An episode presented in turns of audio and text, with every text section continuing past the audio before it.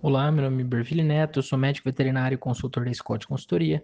Hoje eu vou falar um pouco a respeito das expectativas para o mercado do boi gordo e do cenário para o mercado do boi gordo nessa quarta-feira, dia 1 de julho de 2020. É, o cenário de preços firmes continua sendo observado. Nós temos oferta curta de boiadas, uma oferta de, de gado de confinamento lim, limitada, o que colabora bastante com o cenário de preços. É, escalas das indústrias em geral estão curtas, é, demanda doméstica um pouco melhor devido ao período do, de início de mês, lembrando que nós temos uma conjuntura de crise, mas o início de mês ajuda.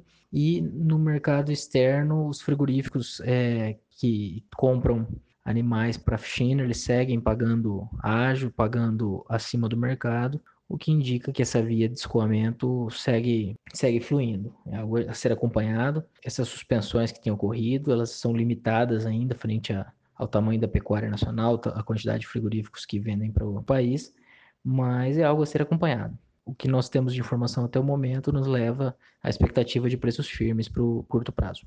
Por hoje é só, um abraço a todos e até a próxima.